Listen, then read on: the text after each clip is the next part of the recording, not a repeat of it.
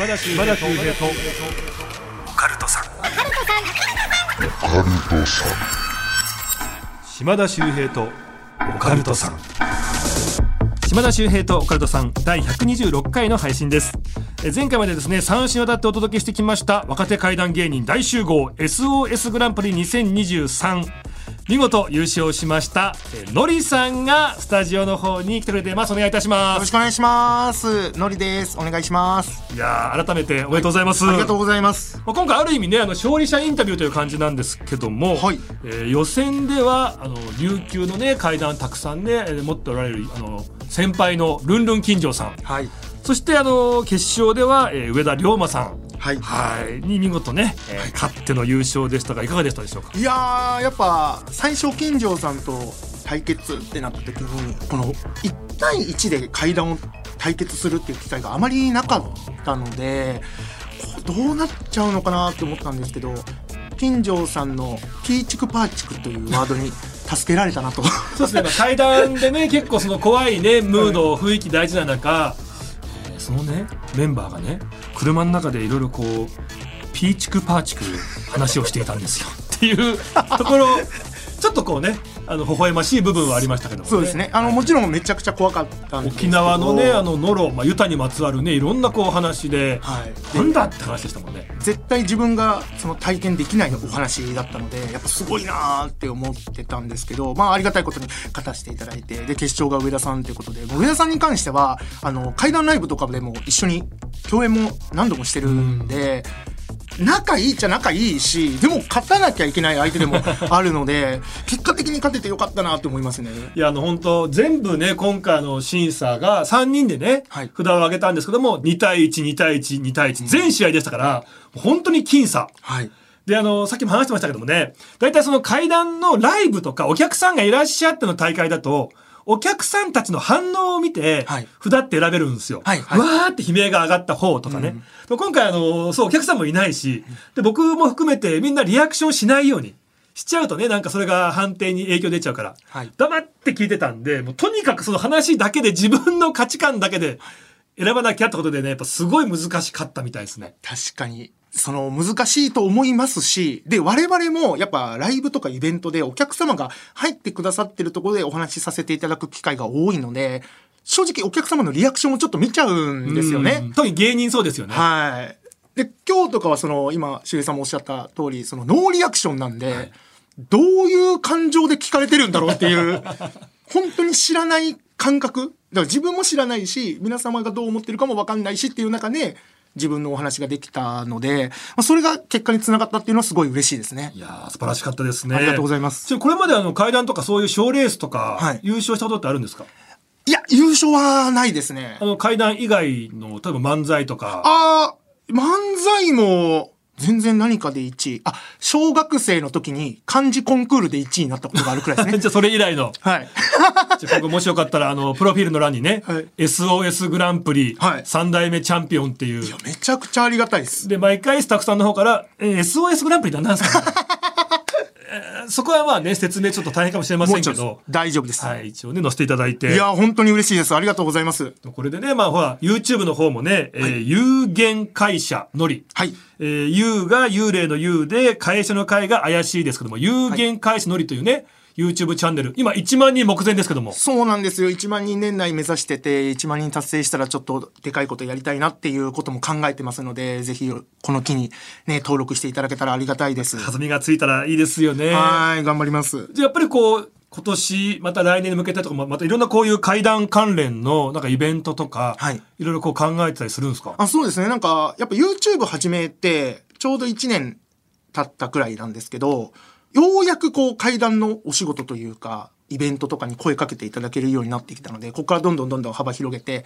あの皆さんに実話階段をいろいろお届けできたらなって思ってます。じゃあここからまたね、いろんな話がこう集まってくるでしょうしね。はい。なんかこう、こんなイベントやってみたいとか、はい。なんかそういう夢とかあったりするんですか、ああ、それはもうやっぱ、周平さんと一緒に階段イベントとかできたらめっちゃいいなって思いますよ。あとその日だけあのスケジュール入ってるんですなんでまだ決まってない日にスケジュールが。そのその日以外やったらね、行けたんですけども、ガラ空きで。他全部空いてたんですけど、結果的に忙しい方だよ。えーそんなことないです。いやいやいや本当になんかできたら嬉しいですね。いや本当にねぜひやりたいなって思いますし、それこそなんかこういうラジオとかで怪談毎週なんか話すみたいなのもできたらすごいいいなって思ってますし、とそもそもねなんでそんな階段がお好きになられたんですか？だって今、えーお年が？37です。で芸歴11年ですよね、だって芸人さんになるぐらいだから、はい人を笑わしたいとか楽しいことが好きみたいな人のはずなわけじゃないですか。はい。あの、お笑い自体に関して言うと、ボキャブラ天国っていう番組を見て、はい芸人になりたいなと思ったんですけど、ええそれを見る前に、自分自身で霊体験をしたことがあったんですよ。うんうんうん小学校4年生の時に自宅で、当時住んでた自宅で、なんか女の子見ちゃったみたいな夜中に、ああ、怖いなっていう体験があって、それを機に、ちょこちょここう、自分が体験したりとか、なんか、あと勝手に人の話が集まってきたりとかしてって、それをいろんな人に何も階段が自分は好きだっていう感覚がない状態で皆さんにいろいろ喋ってたんですよ。その時に俺、すっごい階段好きじゃんって気づいたっていうのがきっかけかもしれないですね。やっぱりね、あの、まあ、喜怒哀楽いろんな感情ありますけど、やっぱりこう、階段っていうのもね、怖いとかっていうね、そういうものを提供する、まあ、エンターテインメントな部分があって、はいやっぱ芸人さんだから、そういう人にこう、リアクションしてもらえるってことがまず楽しかったりしますよね。めちゃくちゃ楽しいですね。あとは本当にいい階段だったりすると、まあ、いい意味でこう、起承転結があったりして、本当にこう、秀逸なネタを見たような。あー、ありますね。やっぱやっぱりこう芸人さんとかみんな話上手だから、そうですね。だからね、やっぱり階段のいろんな大会が今あるあるわけですよ。大体優勝者ってもう芸人になってきてますもんね。そうですよね。はい。ちょっとそこにね、僕も行けるように頑張りたいなって思いますね。いやぜひね SOS グランプリ、はい弾みにしていただいて、はい頑張りますさあ皆さんね、えーもう一度言いますよ、えー有限会社のり YouTube チャンネルね今1万人目前ですから、はいぜひぜひ皆さんねこちらの方も応援の方よろしくお願いいたしますよろしくお願いします。というわけでのりさんの優勝で決着しました SOS グランプリ2023なんですが今日この後ですねなんとエキシビジョン階段マッチを行うという。予選で惜しくも敗れてしまった2人大勢さんとルンルン金城さんに決勝戦で話すはずだった階段話をこの後披露していただきたいと思います。楽しみ。でこれねエキシビジョンマッチですがまた判定で勝ち負けを決めるとだ結果、えー3位と4位をはっきりさせるっていう。酷ですね。2023年のね再開は誰になるのか。この後しっかりとはい。お聞き逃しなくということですね。ではこの後大勢さんルンルン金城さんのエキシビジョンマッチお楽しみに。島田秀平と岡田さん最後までよろしくお願いいたします。島田秀平とオカルトさん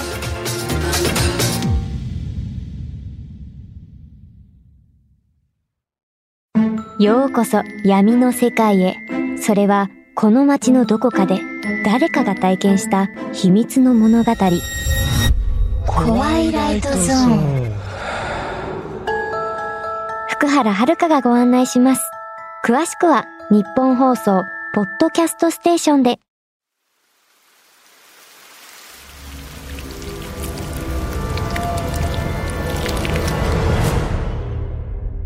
島田秀平とオカルトさん。さあエキシビジョンマッチですね。階段マッチを戦う二人来てくださいました、えー、大勢さんとルンルン金城さんです。お願いいたします。お願いします。さあまず大勢さん、はい。ね、残念ながら初戦敗退ことになってしまったんですけども。悔しかったですね。悔しかったね。悔しそうでしたよね、で結果優勝が、はい。えーのりさんでしたが、はい。いかがでした？いやでも二人ともめちゃくちゃ怖くて。あのりさんも上田さんも。はい今裏で聞いてて後ろ向くの怖かったですね。なんかいる感じがするというか なんか寒気がしていやすごい階段でしたねまあ、じゃあちょっと納得の部分もあるというそうですねまあでも若いですからねこれからまた頑張ってくださいね、たいですね羨ましい。そしてルンルン金城さん。はいはい。今、羨ましいとおっしゃってましたけども、えー、ルンルン金城さんは今、ご年齢が48歳で。48歳。芸歴25年。25年おめでとうございます。25周年。ありがとうございますだって彼の年齢が25歳だから、ね。そうです今25ですあ、そっか。俺がだから本当に生まれた時に芸人始めたっていう。そういうことですよおねー大きくなりましたね。大きくなった。そして僕はどんどん小ちっちゃくなってるって。さあ前回ねあの、まあ、階段怖かったんですけども、着てきた T シャツがガリガリ君のそうなんですはい、T シャツで非常にこうねファニーな T シャツだったんで ちょっとそれが雰囲気を崩してしまった可能性があるんじゃないかっていうことも踏まえてまた同じ T シャツで着ていただきましたありがとうございます。あと、あと、なんですか？あの、高校が有有利だね。みんな高校が勝ってるんですよ。あ結果そうなりました。そうそうそう、そうなんで、そう、やっぱなんてこれとちょっとやっぱ、やっぱもしかしたら先行の人がちょっと緊張するのかなってちょっと思ったりして。ああとはもしくはこのね審査員のねこのポンコツ審査員陣が記憶力が皆無なのかもしちれないよね。何にも覚えてないエレベーター漫談の人？エレベーター漫あ談。漫談じゃない階階段だから。あエレベーター階段、エレベーター。エレベーター、エレベーターなの階段なの？邪魔だな。本 おい。さあ、はい。はい。今回はエキシビジョンマッチで勝っても何もございません。おこのい。階段だけ吸い取られる時間ですよね。だから。ただ順位を決めて、はい。どちらが3位でどちらが4位なのかって。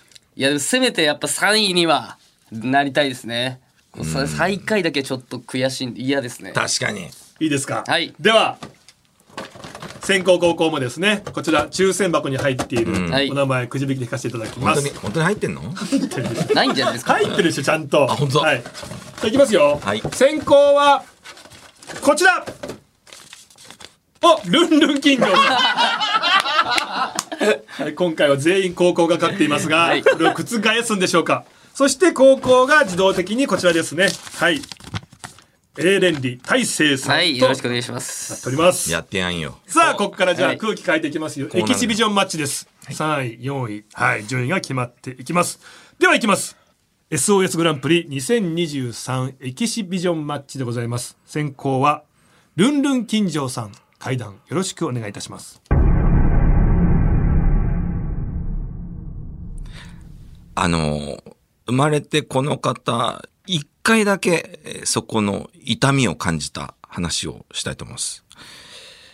僕が18の頃、初めてできた彼女の話なんですけども、生まれて初めてできた彼女だったんで、こう、いろんなことしたいな、あんなことしたいなってこう思いながらも、まあ家が遠かったり、なかなか学校も違かったたりと、その、なかなか会えずに公園であの、ファーストキスをして、手をつないでとか、まあもうこれぐらいしか先になかなか進めない。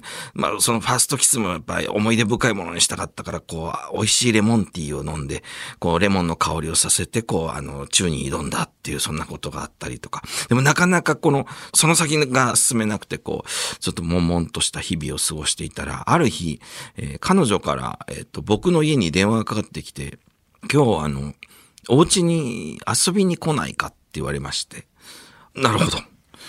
ということでですね、あの、しっかり強めにお風呂に入って、えー僕、当時あの、原チャリを持っていたので、原付バイクに乗ってですね、えっと、彼女の家まで、えー向かいました。えー夜10時頃だったと思うんですけど。で、彼女の家に着くと、まあ、えっと、3階建てぐらいのアパートで、その、最上階に家があって、で、ちょうど、その日、親御さんがいなくて、えで、えっと、彼女の手をつなぎながら、え彼女の家の中に入っていって、すると、その、キッチンを越えて、リビング越えて、彼女の部屋に行くんですけども、え彼女の部屋の戸をこう引いて開けると、なぜかすごく寒々しい感じがして、壁がなんとなく白いのが青白く見えたり、下のカーペットが少しジメッとしてる感じがして、僕全く霊感ないんですけど、気持ち悪いなってちょっと思って。まあそんなことを言いながらも、まあワクワクドキドキの方がちょっと強くなって、彼女のベッドに二人で腰掛けて、さあいよいよ、こっからとなって彼女にこう口づけをしようとして顔を寄せたんですけど、顔を寄せた瞬間、眉間の部分に強烈な痛みが走って、痛い痛い痛い痛い痛い痛い痛い痛い痛い痛い痛いってこう騒ぎ出したんですね、僕が。痛い痛い痛い痛いって言ったら、その彼女が僕にパッと抱きついてきて、この人は大丈夫だから、この人は本当にいい人だから大丈夫って言った瞬間、眉間に走った痛みがふわーっと和らいでいったんです。ね、何これ？え、え、ちょっと、え、ちょ、な、何今の？もう彼女は無言でずっと下をうつむいてて、え、ちょ、ちょっと、えっと、いやもうごめん、俺、俺帰るわ。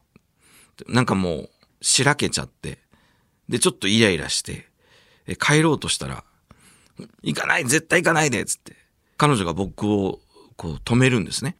それで、えーそのベッドで、ただ二人寝そべって、朝まで無言で過ごして、僕は朝、バイクに乗って帰って行ったんですね。それからなんとなく彼女に会うのが、うん気まずくなって、ちょっと1ヶ月ぐらい連絡をつけなかった時に、えー彼女の友達に会って、そういえば、彼女元気？ああ、元気だと思うけど、優しくしてあげてね。な、何？いや、あの、前の彼氏の一周期だったわけ、ちょっと前に。あ、前の彼氏？うん、亡くなってるわけさ。あ、そうなんだ。あの、喪服姿で歩いてるとこちょっと見かけたんだけど、彼さ、あの、バイク事故で、こう亡くなったわけ。そのバイク事故っていうのが、原付バイクで、こうハンキャップ、ヘルメットハンキャップ被った状態で、えー大きい道路の、えーヤシの木の突き出た部分に、こう顔面からぶつかって即死だった。で、その顔面からぶつかったところが、この眉間の真ん中の部分に突き刺さったらしいんですね。あ、そうなんだ。電話をくれたあの日は、実は彼の一周期の日で、その一周期が終わった後、僕に寂しくなって電話をくれた。それで会いに来てくれ。で、会いに行ったら、そういった痛い思いをした。家に彼が遊びに来てたんじゃないか。それで、俺を見て、焼きもち焼いて、こういういたずらを仕掛けてきたんじゃないか。それから、えー彼女と、なんとなくやっぱうまくいかなくなって、別れたんですけども、この後、僕と彼女が別れた後、彼女に彼氏ができるんですけど、僕の前の彼氏さんが亡くなってて、で、僕がいて、僕の後の彼氏さんも亡くなってるんですよ。ちょっと負の連鎖を生む空気が彼女の中にあるのか、この話を僕はしたくて、彼女の連絡先をちょっと知りたかったんですけども、僕らの周りでは音信不通になっていて、連絡もつかない。えー彼女の身が今どうなってるのかわかりませんけれども、一生に一回、一度だけ体験した痛みの話でした。ありがとうございました。ありがとうございました。ね、初めての彼女さんで、はい、ありがとうございます。眉間の痛みってどんな感じだったんですか？えっと、左目の、えーちょっと眉毛と鼻の間のこの、左目のあたりって感じなんですかね？そう、ここ、ここですね。あ、左目の、はい、ちょっと上のあたりというか。はい、そうですね、そうですね。そこをなんかこう、こう骨をこう、つ強くつままれるっていうか、こう、ギギギギギギっていうなんか痛み、なんて言ってるかちょっと本当わかんないですけど、めちゃくちゃ痛かったわけです。めちゃくちゃ痛かったです。あでも不思議な。まあ、関係あるか分かりませんが、その後お付き合いされた方もっていうところで、うん何かその、亡くなってしまわれた彼がずっとこう、嫉妬しているのか、他の人に渡したくないと思ってるのかっていう考えてしまうお話でしたよね。ありがとうございます。ありがとうございます。さあ、では、エキシビジョンマッチですね。えー高校行きましょう。A 連理大成さん。替え玉なし、お願いいたします。よろしくお願いします。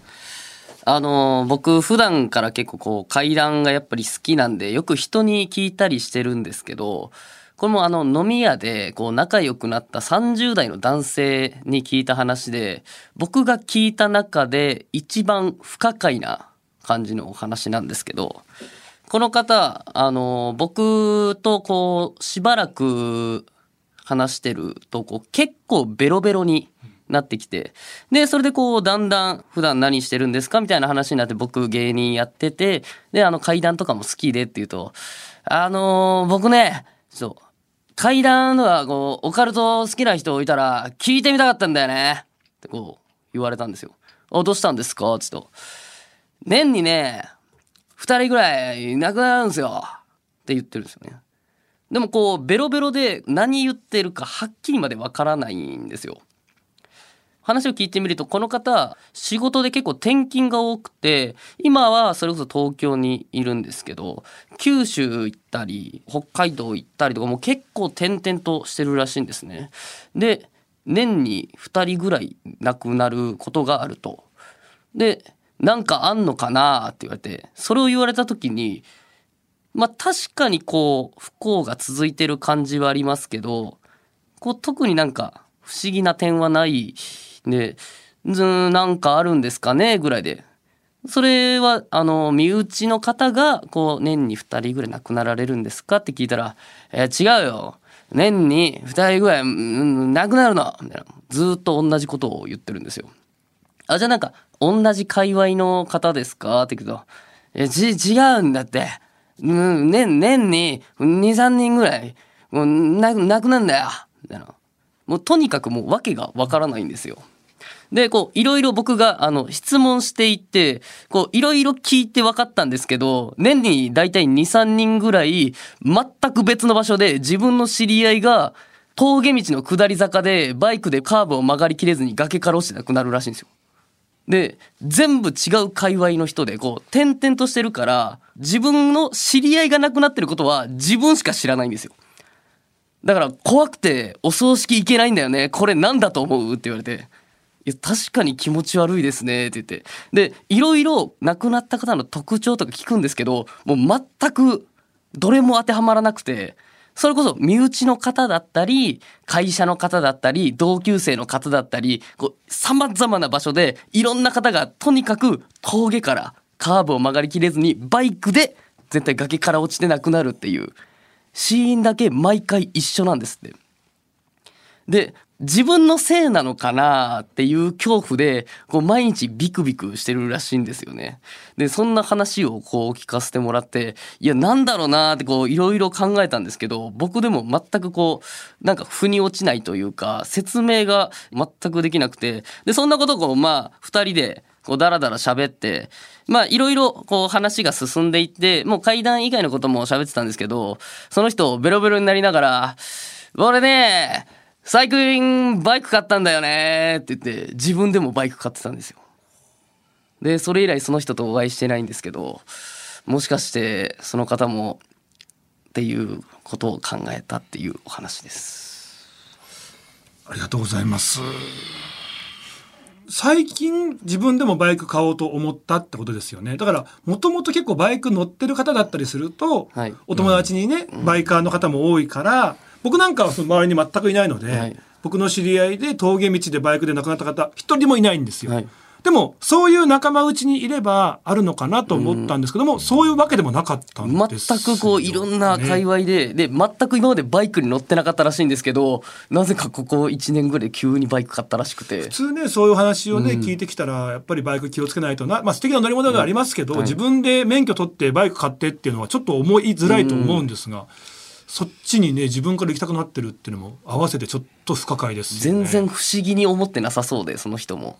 その自分がバイク欲しくなったっていうことについて。で、もう6年ぐらい今続いてるらしくて。6年ぐらい毎年、はい。大体2、3人ぐらいの方が同じ亡くなり方してるっていう。なんか順番っぽいですよね。この自分の順番を待ってる感じっていうか、それでバイク買って、ただその自分の知り合いだからそれぞれ亡くなった方同士とか亡くなった方たちのご家族同士は分からないわけで、はい自分しか分からないんですよ。気持ち悪い話だなと思って。本当に自分が何か原因なのかって考えてしまいますよね。自分に何かがあるおかげせいで自分の知り合いたちにっていう広げてしまってる呪いだとしたらっていう。こうやっぱ最終的に自分になんか回ってくるのかなとか考えるとなんか僕は怖くてさあまた全く違う種類の怪談話でこれは難しいんじゃないですか？あ、共通点バイクか。あ、バイクは一緒。あ、あ、そう本当だ。本当だ。共通点バイクでしたあ、ね。本当だ。本当ちょっと違う話しようかなと思ってたんですけど、ちょうどバイク出たんで思い出したんで。え、すごい。え、何？じゃあ大勢さんは近所さんの話をこう踏まえてじちょっと話変えたわけ？いやもうなんかどうしても話したく今なっちゃって。これはやっぱり負けたか。いやいや、わかんないわかんない。判定の前に絶対言っちゃいけないですよ。あ、そうそこそこそこそこ。こっちもなんかいろいろ言いづらいです。なんかそうそう。な、そうやつ。いや。さあ皆さんいいでしょうか、んではスタッフの皆さん、えー先行がルンルン金城さん後半が大勢さんでしたが勝者どちらか判定お願いしますじゃんおおディレクター砂尾さんルンルン金城おそして、えー高田ちゃん永連理大勢、そして放送作家高柳さん。永連理大勢2対1永連理大勢さんです。やったということでね、今回のなんと全部高校が勝って全部判定2対1という。はい。さあ、高柳さん、はい。えー、大勢さんでしたね。はい。僕あの1回戦の時のお札と日本人形の話もすごく、あの好きだったんですけど今回に関してはもう思いっきり怖いものとか、こう見てしまったりとか気配を感じたりっていうそういうものがないっていうところが全くこう日常らしくてそこが逆にこうリアルで怖いなと感じたので僕は大勢さんにありがとうございます。いただきました。たくさん褒めていただいているということでよろしいですか、あ、あの、はい。あのもう、高柳さんずっと本当に大勢さんの会談は、うん。話し口調もおどろおどろしくじゃなくって、すごくこう、自然な語り口調。で、出てくる話も、本当に身近な話だし、はい。何かが出てきたとか、変なことが起こったってわけじゃないんだけども、すごく怖いから、なんかみんなが共感できる。あ、本当にそういうことありそうだなって、めちゃくちゃリアルだったって、すごい高評価されてました。なんで優勝できてないんですか僕。なぜ、ね。まあ、ただやっぱり、うん。はい。まあそんな中ね金城さんはやっぱり沖縄ならではのとかね、なんか本当に上田さんとかもね自分でほらあの心霊スポット行ったりとか、取材してっていうところで集めた話でのりさんはやっぱ実体験っていうね、うん。ところでみんながその種類も違いましたけど最終的にやっぱこう実体験っていうところがなんかやっぱこう気持ちも乗って勝った勝因の一つになったのかもしれないっていうあ、ちょ大会でしたね。あ俺も実体験だったんですけど。はい、はい。あの僕、金城さんのお話自体は、お話としては僕一番好きです。あの全体的なお話としては、はいはいなんですけど、はいそのレモンティーとか強めのお風呂っていう部分で 僕めちゃくちゃ笑っちゃってもうダメだと思ってそっから目閉じたんですけど。今 回一回全員目閉じてる時間ありましたよ、そう。でその時にその閉じる前に「え他の人これ笑ってないの?」っていうこうぐるっと見たんですけど、なんか皆さんなんかこう斜め下を見て なんかななんだろう何とも言えないいやこれ笑ったらダメだよなって思いながら何か耐えるような時間があって。ありましたよね。ええ。強めのお風呂は すっごい気になりました。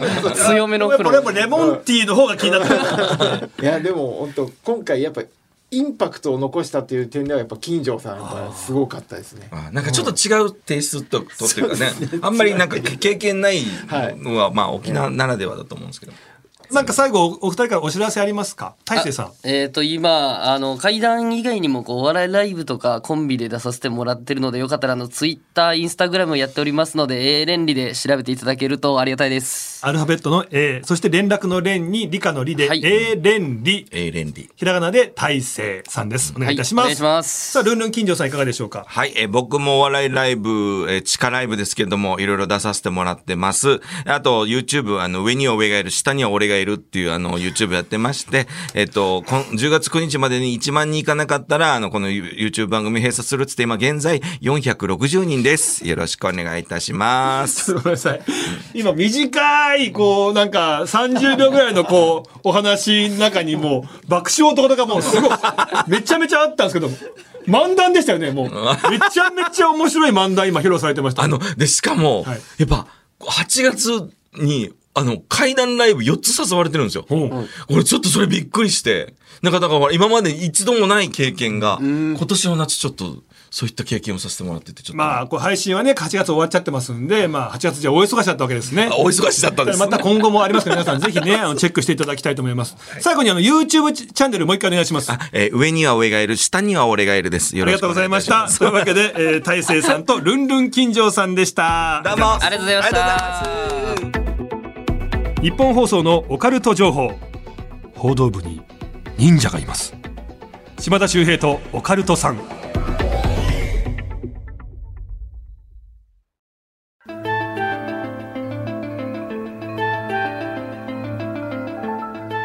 さあ4週にわたってねお送りしてきました SOS グランプリ2023ですけどもあの今回第3回目ででもやっぱりね階段がすごくブーム盛り上がってるんですよね。だからいろんな階段の大会ができてきてるんですよ。賞金100万円とか賞金300万円なんていうね大会もあったりするんですよね。でそんな中今回やっぱ改めて思ったのがそういう階段の大会ってお客さんが入っていたりとかテレビでっていうものが多い中この音声だけってていう意外とないなって気づいたんですよね。で SOS グランプリに関してはこのねポッドキャストなのでやっぱりこう音だけでってことでやっぱり階段って表情とかね、まあ、そういうこう見た目なんかも大事なんですけどもでもある意味この音だけっていう SOS グランプリはいろんな階段大会がある中で一番この話術のみが試されるという芸人にとって過酷でもありやりがいもあるまあ、すごい大会なんじゃないのかなっていうことをねちょっとあの改めて思いましたね。でそんな中、えーやっぱノリさん、まあ、優勝でしたけども非常にこう滑舌もよくでさらにこう状況描写が上手で言葉だけで聞いてるんだけどもすごくこう映像が浮かんでくるっていうね。だかその辺のやっぱ馬術っていうところもやっぱりこう今回チャンピオンになった要因なんじゃないのかななんていうふうに思いました、えーぜひですねこの SOS グランプリまた来年再来年とねあるかもしれませんからぜひぜひ皆さんまたチェックしていただきたいと思いますし今回ね出場いただきましたルンルン金城さん永連理大成さんまあ、のりさんもちろんですね、えー、もののけの迷いが上田龍馬さん。皆さん頑張ってますんで応援のほどよろしくお願いいたします。さあ番組あなたからのメールお待ちしております。あなたの周りで起こった不思議な出来事地元でささやかれているオカルト情報島田秀平に聞いてみたいことゲストに呼んでほしい人。あとねこのあれですよね。SOS グランプリにまた出てほしい人とかまたありましたらね、えーぜひぜひ皆さん送っていただきたいと思います。宛先は OCT アットマークオールナイトニッポンドットコム OCT アットマークオールナイトニッポンドットコムです。ぜひあの今大会の感想の方もあの皆さんの方にねこれあのシェアしますんで送っていただけたらと思います。お願いいたします。というわけで4回にわたってお送りしてきました、えー第3回 SOS グランプリでしたけどもいかがだったでしょうか。島田秀平とオカルトさん次回もよろしくお願いいたします。